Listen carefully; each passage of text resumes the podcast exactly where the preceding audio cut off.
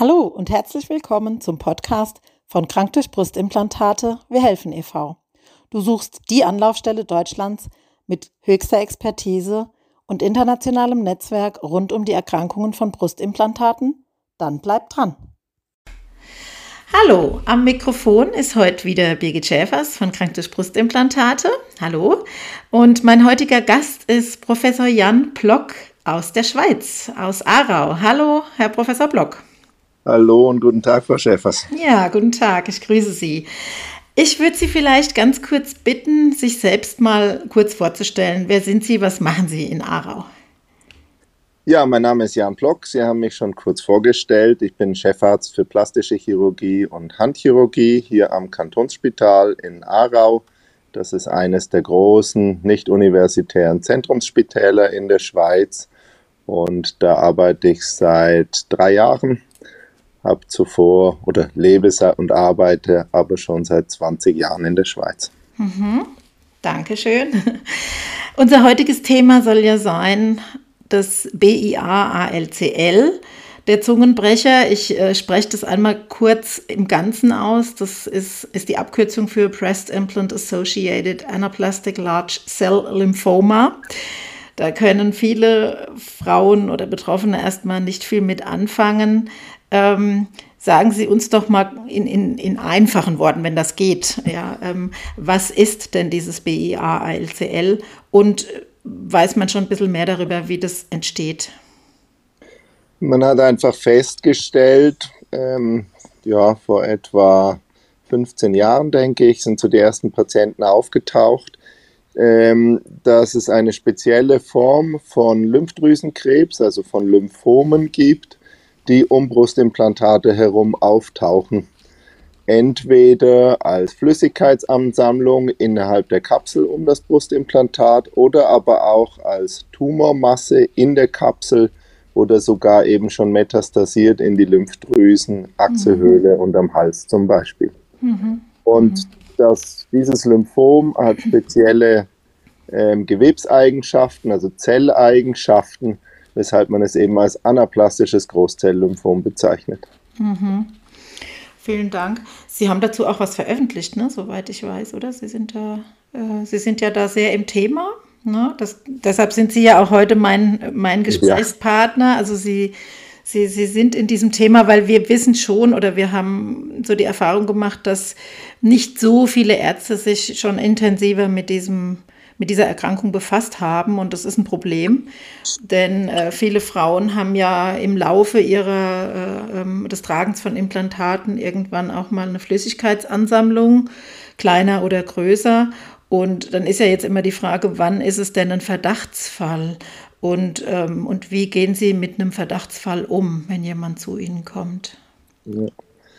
Also wir beschäftigen uns schon seit einigen Jahren recht intensiv mit den Komplikationen von Brustimplantaten. Mhm. Und deshalb ist das für uns natürlich, ähm, ja, ähm, ich möchte nicht sagen ein häufiger Fall, denn Bayer mhm. ALCL ist immer noch eine sehr seltene Erkrankung. Mhm. Ähm, aber man sollte doch daran denken, wenn nach mehreren Jahren nach der, nach der Implantation einfach eine schmerzlose Schwellung von einer Seite auftritt, wenn man dann dort im Ultraschall Flüssigkeit findet, das sind die sogenannten Late Seromas, also spät mhm. auftretende Flüssigkeitsansammlungen, dann sollten doch beim behandelnden Arzt oder Chirurgen die Alarmglocken läuten, dass man mhm. da genauer hinschaut und das abklärt. Mhm. Oder wenn man eben eine Tumormasse im Rahmen der Brustkrebsvorsorge findet, die direkt in der Kapsel oder an der Kapsel um das Implantat herum auffällig wird. Mhm. Das heißt, was machen Sie, wenn eine Frau zu Ihnen kommt und sagt bei mir, also manche waren ja schon vorher irgendwo und, und wissen schon, da ist eine Flüssigkeitsansammlung oder Sie stellen es fest, was tun Sie dann? Ja. Raten Sie dann, weil es geht ja eben darum, also die Frauen bei uns oder die meisten Frauen bei uns sind ja, lassen sich von uns begleiten, weil sie ihre Brustimplantate entfernen lassen wollen, also weil sie explantieren wollen. Jetzt ist ja der Rat, wenn ein Verdacht besteht auf BIA, ALCL, nicht drauf los zu explantieren, sage ich mal so ganz salopp, sondern da vorher auch noch eine bestimmte Diagnostik machen zu lassen. Können Sie uns da ein bisschen was zu sagen, wie Sie vorgehen bei einem Also, also beim, haben, beim, beim hm. konkreten Verdachtsfall hängt es eben davon ab, was wir für eine Ausgangssituation haben, ob das primär Flüssigkeit ist oder eben primär ein Tumorknötchen. Mhm. Ähm, das kann man dann natürlich entweder ähm, die Flüssigkeit abpunktieren mhm. und dann mit speziellen Laboruntersuchungen ähm, tatsächlich schon die Diagnose stellen, mhm. wenn das entsprechend viel Flüssigkeit ist. Mhm. Ähm, wenn man ein Tumorknötchen hat, dann kann man das natürlich biopsien, eine mhm. kleine Feinnadelbiopsie oder so machen und auch dann kriegt man einen Hinweis, was das für Zellen sind mhm. und kann das dann eben genauer differenzieren. Mhm. Wenn wir routinemäßig Kapsulektomieren, also die Kapsel entfernen und auch das Implantat entfernen, dann wird bei uns die Kapsel grundsätzlich histologisch aufgearbeitet mhm. und nur bei Verdachtsfällen, wenn wir also wirklich so einen Tumorknoten haben, wird das genauer untersucht. Mhm. Kleinere Flüssigkeitsansammlungen oder diese typischen Verkalkungen sind ja nicht grundsätzlich tumorverdächtig. Hm. Das heißt, zu meinem Verständnis, Verständnis jetzt nochmal, wenn schon ein Verdacht besteht und es wird dann eben die, die, die Diagnostik gemacht, der CD30-Test, ähm, dann operieren Sie dann anders, wird dann anders explantiert? Also was ist dann quasi nötig an Maßnahmen, Inklusive Wenn wir die Diagnose grundsätzlich gestellt haben, also sicher sind, dass es sich um ein ähm, BALCL handelt, dann mhm. kriegt die Patientin nochmal ein sogenanntes Staging. Das ist eine, sind Zusatzuntersuchungen, mhm. ähm, um eben festzustellen, in welchem Stadium oder in welchem Entwicklungsstadium sich diese Erkrankung dann befindet, ob mhm. also schon Ableger gebildet worden sind, ob die Lymphdrüsen im ganzen Körper schon befallen sind. Mhm. Wir machen dort in der Regel ein PET-CT. Mhm. Das ist eine nuklearmedizinische Untersuchung, wo man das feststellen kann. Mhm. Ähm, und davon abhängig, ob es eben metastasiert ist, wird über eine Tumorboard-Entscheidung bei uns mhm. der Behandlungsplan festgelegt. Mhm. Okay. Und da ist es wahrscheinlich so, gehe ich von aus, dass das ja noch äh, wie soll ich sagen, dass das auch noch ein Lernen ist. Ne? Wie, also die Fälle sind ja wahrscheinlich noch auch individuell. Sie sagen ja selbst, es ist noch eine seltene Erkrankung. Da kann man nicht, ja nicht von Anfang an wissen, was, was tun wir. Mit, also gibt es kein Schema F, oder? Korrigieren Sie mich bitte, wenn ich irgendeinen Quatsch erzähle. Ja. Ähm. also es gibt von, von den, von den Amer großen amerikanischen Zentren, speziell M. Anderson und Mayo mhm. Klinik, mhm. die haben schon Algorithmen zur Abklärung, die mhm. wissenschaftlich publiziert sind. Die haben auch die weltweit größte Datensammlung, die sie also tatsächlich international weltweit ähm, die Fälle zusammentragen und auf der Basis eben Guidelines, das sind die NCNN mhm. Guidelines, also von der amerikanischen Krebsgesellschaft, äh, ähm, tatsächlich Abklärungsalgorithmen und Behandlungsalgorithmen aufgestellt haben. Und an die kann man sich ganz gut halten. Da mhm. kommt man auch, wenn man keine Erfahrung mit der Erkrankung vorher hat, als Chirurg oder auch als Onkologe gut durch. Mhm, mhm. Und jetzt nochmal meine Frage, wenn sich das jetzt bestätigt, wenn sich ein BIA-HLCL bestätigt, ja. wie sieht dann die Operation an sich aus, also die, die Explantation? Wird dann mit mehr Brustgewebe entfernt oder was ist dann der Unterschied? Die Empfehlung ist, dass man tatsächlich mit einem Sicherheitsabstand um mhm. die Kapselgewebe entfernt in der Regel findet man dort ja ähm, Fettgewebe, manchmal eben auch, wenn es sehr wenig Brustdrüse ist, klebt die Brustdrüse tatsächlich direkt auf der Kapsel drauf. Hm. Und dann nimmt man tatsächlich einen Sicherheitsabstand mit, damit man die Kapsel nicht zusätzlich verletzt, mhm. damit die Flüssigkeit, die punktiert man zu Beginn ab. Damit man das wirklich vollständig und nach tumorchirurgischen Maßstäben auch radikal entfernt. Mhm, okay. Und das ist eine En-Bloc-Resektion. Mhm. Die unterscheidet sich in der Terminologie ein bisschen von dem, was wir bei Breast Implant mhm. Illness als En-Bloc bezeichnen. Mhm. Ähm, en bloc in der Tumorchirurgie ist eben wirklich radikal mit Sicherheitsabstand. Mhm. Bei Breast Implant Illness ja häufig en bloc verwenden, um eine totale nicht verletzende Kapselentfernung genau. durchzuführen. Ja, ja, ja. genau. Danke, dass Sie das nochmal sagen. genau. Gibt es das denn auch? Also die Frage kommt häufig. Ähm, die Frauen gehen in die Explantation, ohne jetzt, äh, dass ein Verdacht besteht auf ein BIA-ALCL, lassen aber trotzdem einfach aus Sicherheitsgründen äh, die, den CD30-Test machen, ähm, wenn die Kapsel untersucht wird, äh, gibt es das dann quasi auch ohne Symptomatik vorher dann äh, ein, ein BIA-ALCL gefunden wurde in so einer Testung? Und wenn ja, was wird man dann machen? Weil dann wurde ja quasi, sage ich mal, ohne diesen Sicherheitsabstand explantiert. Ne? Dann ist ja, ja das ja. Kind fast schon in den Brunnen gefallen sozusagen. Was gibt es das? Hatten Sie das schon? Und was, was würden Sie dann tun? Also das ist ja wahrscheinlich... Äh, ich, halte das, ich halte das für sehr selten und hm. unwahrscheinlich. Ähm, mhm. Persönlich habe ich das noch nicht gesehen, mhm. auch noch nicht irgendwie, wäre mir noch nicht untergekommen. Mhm. Ähm, vorstellbar ist das natürlich, also mhm. muss man klar sagen. Ähm, was man dann macht, ist, wenn das jetzt ein Zufallsbefund ist, dann muss man natürlich trotzdem das Staging nachholen, mhm. muss also tatsächlich eine Gesamt Gesamtassessment machen von der Situation. Mhm. Und dann kann man mit Patientinnen und Onkologen natürlich diskutieren, ob man nicht doch zusätzlich noch die Chemotherapie macht, einfach um die Sicherheit mhm. zu erhöhen. Mhm. Okay. Die chirurgische Entfernung, selbst wenn sie also nicht total radikal ist, wird eigentlich immer noch als wirklich gute Therapie hm. ähm, empfunden und auch in der Literatur so beschrieben, dass das eigentlich schon ja sehr viel zur Therapie beiträgt. Mhm. Also das ist dann schon zu diskutieren, ob man eine Adjuvante, mhm. nennt man das dann, also eine zusätzliche mhm. Chemotherapie geben würde. Mhm. Ähm, wenn das Sicherheitsbestreben sehr hoch ist, dann macht das sicherlich Sinn. Okay. Und ähm, sonst kann man es, glaube ich, wirklich im Einzelfall diskutieren. Mhm, okay.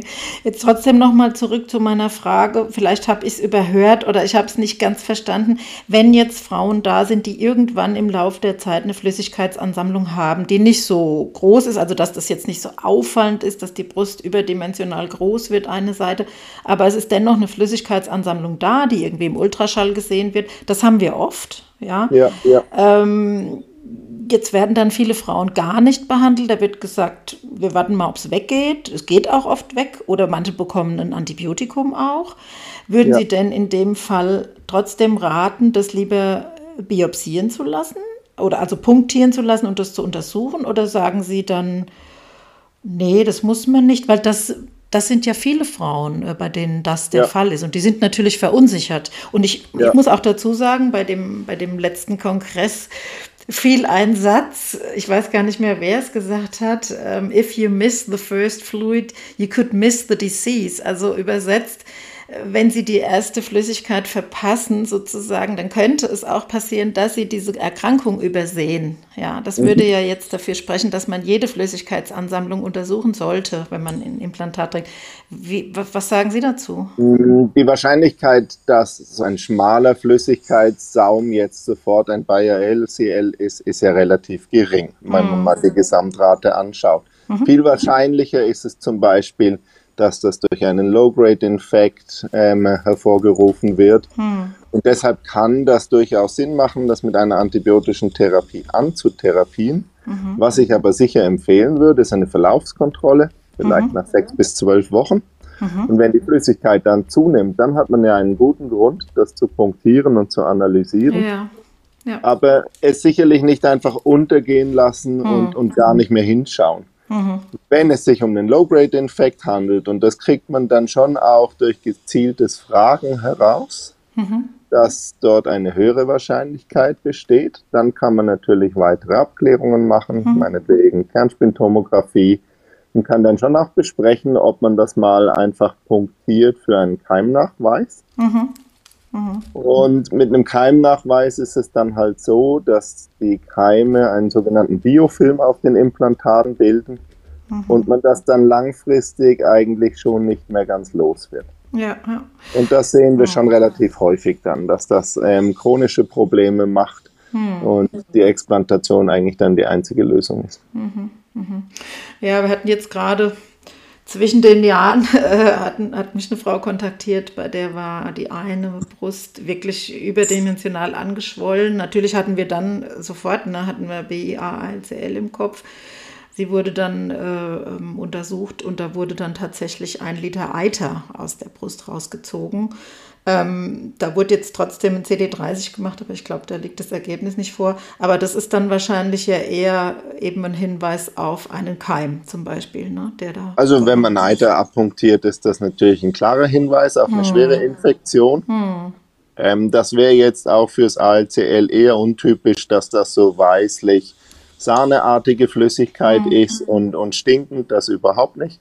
Mhm. Ähm, es ist eher so ein bisschen getrübte, vielleicht leicht blutige Flüssigkeit. Mhm. Ähm, aber ähm, eben das muss man dann schon unterscheiden und die Infektraten sind natürlich schon insgesamt gesehen deutlich höher als jetzt die Diagnose eines Bayer ALC. Mhm. Ja, klar. Sie haben gesagt, äh, vorhin haben Sie, haben Sie es gesagt, es ist natürlich eine, noch eine seltene Erkrankung und bleibt es hoffentlich auch. Nichtsdestotrotz kann man vermuten, dass es auch eine Dunkelziffer gibt und dass es auch eine Unterdiagnostizierung gibt. Also ich spreche jetzt auch ähm, von, ähm, von Deutschland. Ich weiß nicht, wie es in der Schweiz ist. Das wurde auch gesagt. Also ich bin ja auch ab und zu im Austausch äh, mit, mit der Lymphoma Coalition. Da wurde auch gesagt, dass es gibt mit Sicherheit eine Unterdiagnostizierung, weil eben das Augenmerk nicht so darauf lag ne, und weil man noch nicht so viel wusste. Wir haben jetzt 14 Frauen in der Gruppe. Das finde ich recht viel. Klar, die sammeln sich natürlich auch bei uns an. Ne? Aber ja. wir haben 14 Frauen. Ich hätte auch heute gern die Frau Lück dabei gehabt. Sie kennen sich, das ist ja uns also eine Betroffene und die auch wirklich auch äh, berät in Verdachtsfällen, also keine medizinische Beratung, aber die eben auch sagt, bitte ne, äh, ähm, halte dich an den Plan und geh zu erfahrenen Chirurgen. Leider steht sie im Moment nicht zur Verfügung. Ähm, ja, jetzt nochmal meine Frage. Natürlich ist es noch eine seltene Erkrankung, aber gehen Sie auch davon aus, dass es, dass es schon unterdiagnostiziert ist und dass da in den nächsten Jahren noch mit höheren Zahlen zu rechnen ist, insbesondere weil halt auch in, in einem bestimmten Zeitraum viele Allerganimplantate eingesetzt wurden. Was jetzt nicht heißen soll, nur Allergan löst das aus, aber die haben natürlich den höchsten Anteil ne, an den weltweiten Diagnosen. Wie sehen Sie das? Also denken Sie, da kommt noch einiges. Ich meine, wir haben keine Kristallkugel, aber Also wir sehen natürlich, seitdem wir das Thema genauer anschauen, auch über die Fachgesellschaften in der plastischen Chirurgie und die Kongresse bekannter machen, sehen wir natürlich schon mehr Diagnosen. Hm. Aber es hat jetzt nicht über die letzten fünf Jahre nicht unbedingt dazu geführt, dass das wahnsinnig explodiert wäre. Mhm sondern mhm. man sieht, man, man diagnostiziert die Fälle einfach regelmäßig. Also wir haben in der Schweiz irgendwie, glaube ich, 13, 14 gemeldete Erkrankungen. Mhm. Ähm, wir sind schon auch klar dazu aufgefordert, diese Erkrankungen ähm, an unser Bundesamt für Gesundheit und Swissmedic mhm. zu melden. Mhm. Ja. Mhm. Das ähm, gibt einen klaren Ablauf, das ist meldepflichtig. Mhm. Und da beginnt es dann möglicherweise schon, dass nicht jede Erkrankung gemeldet wird oder nicht jeder weiß, wie dieser administrative mhm. Ablauf dann genau ist. Und von daher kann man sicher nicht ausschließen, dass ähm, es zu so einer ja, Unterdiagnostik oder, oder einer Dunkelziffer kommt. Mhm. Ähm, am Ende bekommen die Patientinnen die ja dann schon auch in fortgeschrittenen Stadien diagnostiziert werden, eben trotzdem eine onkologische Behandlung, selbst mhm. wenn der Onkologe, der, der, der Krebsspezialist, vielleicht jetzt nicht wirklich drauf kommt, dass das tatsächlich vom Brustimplantat herrühren mhm. würde. Ja. Und die Prognose dieser Brustimplantat-assoziierten ähm, Großzelllymphome ist etwas besser, als wenn das mhm. jetzt nicht, nicht unbedingt vom, vom ähm, Brustimplantat herrührt. Also wir wissen, dass die Prognose bei einer richtigen Behandlung schon gar nicht so schlecht ist. Mhm. Aber es ist eine lebensbedrohliche Erkrankung ja, und ja. deshalb gehört sie schon auch behandelt. Mhm. mhm. Das heißt, wenn Sie, Sie haben es vorhin gesagt, Sie gucken auch in so einem Staging, in welchem Stadium ist jemand, gibt es schon Ableger, sind die Lymphdrüsen befallen. Das heißt, wenn da nichts gefunden wird, würden Sie sagen, es reicht eine, eine Explantation, also eine En-Bloc-Explantation mit, mit Sicherheitsabstand und ansonsten wäre dann eine Chemo angesagt sozusagen. Ne? Wenn Sie sagen, da ist schon, das Lymphsystem ist schon befallen, dann. So ist das, ja. Mhm. Okay. Ich hatte noch eine Frage auf meinem Zettel, da habe ich mir dann überlegt, macht das Sinn, Sie das zu fragen? Äh, die lautete, würden Sie Frauen vor allem mit texturierten Implantaten zu einer prophylaktischen Operation raten? Äh, da kann ich jetzt mal sagen, als, als Vertreterin von Betroffenen, ähm, wir raten ja ohnehin zur, zur Explantation und wenn jetzt jemand Allergan drin hat, dann tun wir das auch. Ich würde nicht mehr warten wollen. Ich hatte die auch. Ich wusste das nicht. Ich wusste nichts von dieser Gefahr.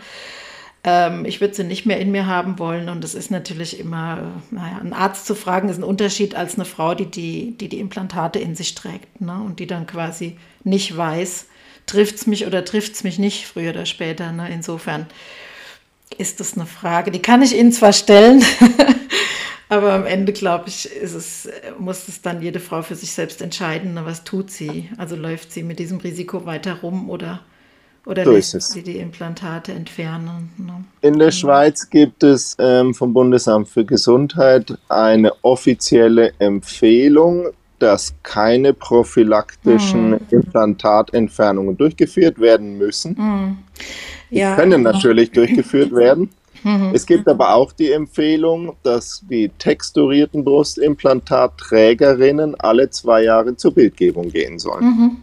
ja, Also es ist so ein bisschen ein, ein Kompromiss. ja, ja. Ähm, man schaut regelmäßig drauf, dass es soweit in Ordnung ist. Ähm, wir haben auch in unserer Klinik, zwar noch zu Zeiten meiner Vorgängerin, ähm, Allerganimplantate verwendet und wir haben dann einfach alle Patientinnen, die Implantate bekommen haben von uns, sei es ästhetisch oder sei es auch bei Brustrekonstruktionen nach Brustkrebs, ja. äh, angeschrieben und haben denen einfach die Abklärung angeboten. Mhm, okay. Und ich glaube, man kann das schon managen, man kann das auch kontrollieren. Ähm, das heißt, auch wir empfehlen eigentlich nicht unbedingt die prophylaktische Entfernung. Wir halten uns an diese Empfehlung.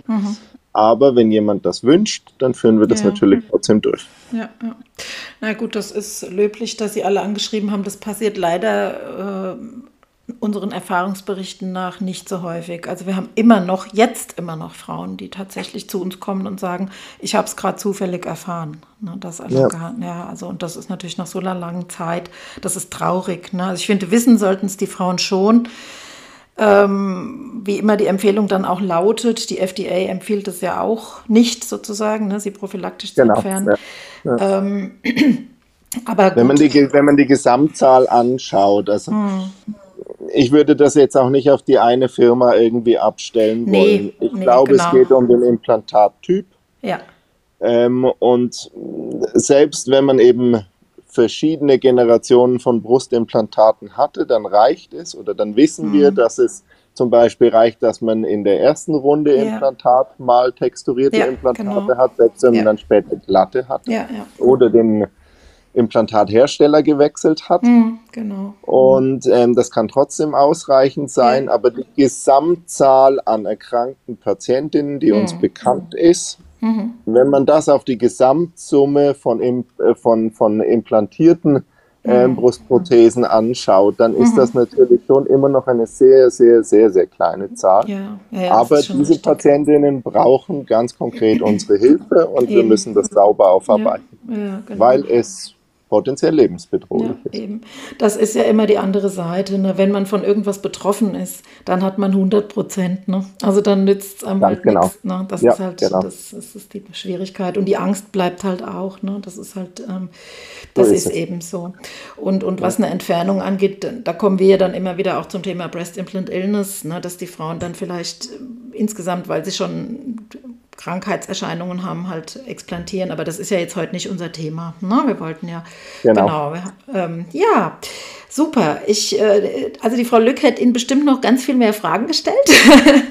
ähm, Gibt es noch irgendwas, was Sie vielleicht da lassen wollen, was wir jetzt nicht angesprochen haben und was Sie aber noch sehr wichtig finden? Oder ähm, was meinen Sie?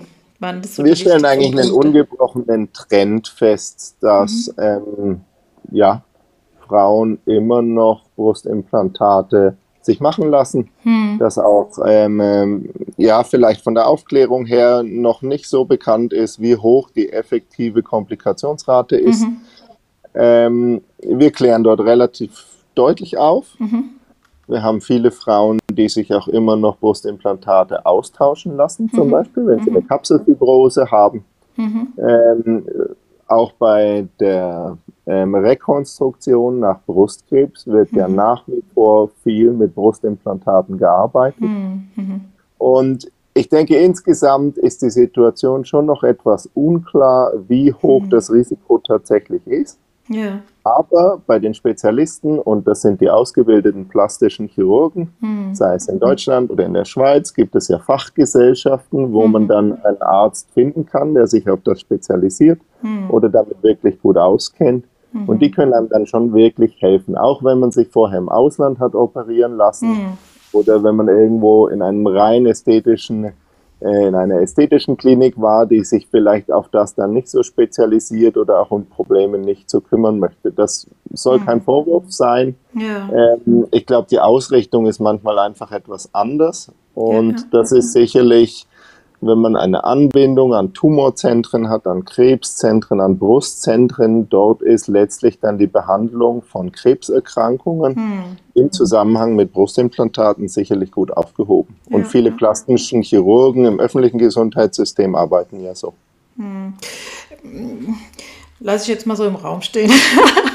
also das ist löblich, wenn Sie gut aufklären, aber wir, also wenn Sie gut aufklären, wir wissen eben von vielen Ihrer Kollegen, die nicht so gut aufklären. Und insofern finde ich natürlich, finden wir unsere Arbeit sehr wichtig, äh, dass die Frauen sich äh, ähm, einfach umfassend informieren können und dann einfach für sich selbst auch abschätzen können, will ich ein Risiko eingehen oder will ich es nicht. Na, ich denke, das ganz genau. Na, diese ich glaube, da an dem Punkt sind wir uns völlig einig, oder? Ja. Es braucht eine umfassende Aufklärung genau. und wir wollen ja heute den informierten Patienten oder die informierte Patientin, die die Entscheidung selbst trifft, ja. was sie möchte. Und es gibt Alternativen, sei es jetzt mit Eigenfett einen Brustaufbau mhm. machen, ja, mhm. Mhm. oder eben ja, wirklich komplexe Eigengewebsrekonstruktionen genau. ja. im Zusammenhang mit Brustkrebs. Ja. Also ja. die Alternativen sind schon da. Genau. Haben wir tatsächlich sogar, hat das eine Frau, äh, hat sich rekonstruktiv eben entschieden, die keinen mhm. Krebs hatte, die aber gesagt hat, ich, ich, will nicht ohne Brust sein und ich will kein, kein Lipofilling und die hat dann wirklich ähm, eine, eine, Lappenplastik machen lassen und ist da ganz happy das mit. Aber das ist natürlich noch eher selten. Zu. Also, ja, ja. Das ist noch eher selten, aber hm. das kommt schon vor. Ja, und ähm, ja, ich denke, eben, wenn eine plastische Chirurgie das Armamentarium zur Verfügung hat hm. und die Breite, das Spektrum anbietet, dass die Patientin wirklich aussuchen kann, dann ist das natürlich der Idealfall. Ja, eben. Ja, schön. Dann danke ich Ihnen sehr. Wir haben ja mehrere Anläufe gestartet und haben es endlich geschafft. genau. Dann, äh, wir laden das demnächst hoch. Sie sind ja bei uns auf der Ärzteliste auch geführt, ne, für die ja. Schweizer Damen oder auch äh, natürlich äh, für andere. Genau. Ja, ich danke Ihnen sehr. Wünsche Ihnen noch einen wunderschönen Tag, ein schönes Wochenende und wir hören uns mal wieder. Vielen herzlichen ja. Dank, Herr Professor Plock. Vielen Dank, Frau Schäfers, ja. und liebe Grüße an die Zuhörerinnen. Gerne. Wiederhören. Tschüss. Danke. Wiederhören. Tschüss. Tschüss. Wir hoffen, dies war ein weiterer interessanter Podcast für dich. Wenn du weitere Infos oder Unterstützung brauchst, komm einfach auf unsere Website. Die ist unter dem Podcast verlinkt. Unser umfangreiches Wissen und unsere Erfahrungen haben uns zu Expertinnen in diesem Bereich gemacht. Komm vorbei, wir sind für euch da und wir hören uns hoffentlich bald wieder in diesem Kanal.